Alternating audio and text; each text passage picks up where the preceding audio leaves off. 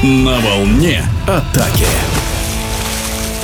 Заключительный летний учебно-тренировочный сбор мужской ватерпольной команды России запланирован на базе озера Круглое с 14 по 22 июля. А накануне игроки вернулись из Пекина, где проводили совместные мероприятия с командой Китайской Народной Республики.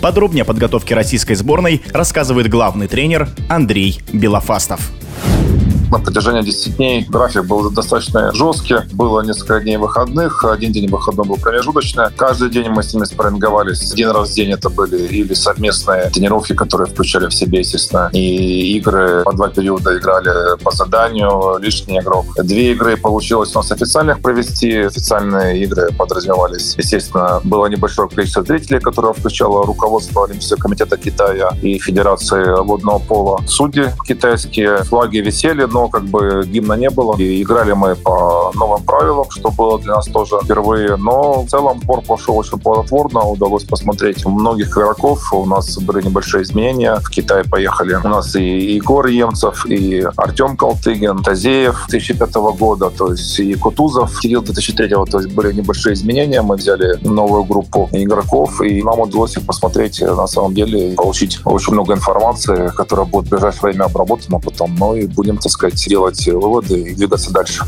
Надо сказать, что у нас, естественно, были и травмы, без них никуда, к сожалению. И вот вот первая игру, которая была у нас официальная, которую мы проиграли 17-12, мы играли и без нашего капитана Никита Деревянкина, и без Володи Нежинского, которого травма колена была, и он не участвовал в играх с командой Китая. То есть мы играли с одним центральным нападающим, Егором Емцевым, который достойно отрабатывал, молодой, и, конечно, было непросто нам играть с одним центром, поэтому и такой результат получился. Нужно понимать, что адаптация также была было уместно. Ну и новые правила, потому что это не нюансы, которые мы не были изначально готовы, потому что у нас просто не было практики. И понимание судейства именно в этом квадрате, оно тоже достаточно специфичное и требует времени для того, чтобы все поняли, когда считается двухметровая зона внутри офсайд, грубо говоря, по футболу. Но в целом нужно сказать, что да, после первой игры мы сделали некоторую корректировку, и у нас по вратарям, у нас, например, ту игру, которую мы проиграли, начинал Никита Гудовал, и потом Петр Федотов стоял в четвертый период. Повторяю, что мы играли без Деревянкина и без Снежинского. А вторая игра, которая прошла уже через, по-моему, два дня мы играли, Никита уже пришел, так сказать, в себя и дал согласие, очень хотел участвовать в этой игре.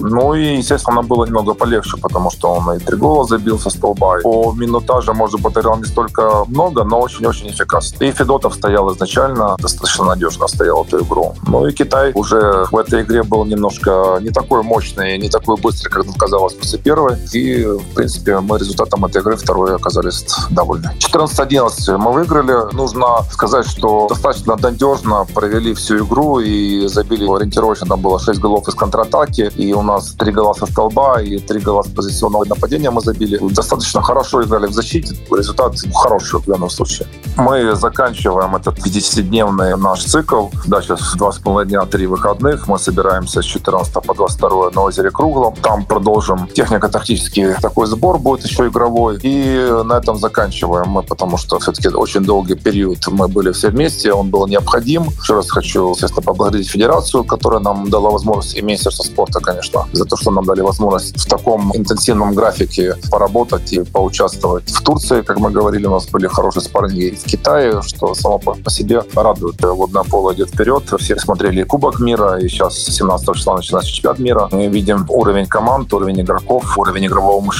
И, конечно, нам есть куда стремиться и есть куда расти. Но, повторяю, для этого нужно создавать условия, к счастью, моему эти полтора месяца провели на очень хорошем и уровне, и диапазон работы был выполнен огромный. Это меня не может не радовать. На базе озера Круглое игроки сборной России соберутся в новом сочетании.